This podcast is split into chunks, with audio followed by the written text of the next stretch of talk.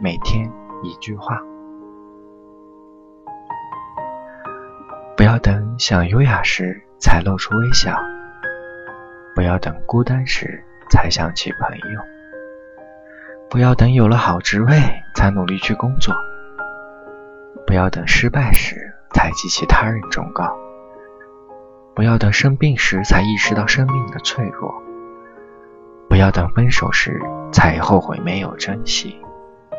不要等有人赞赏时才相信自己。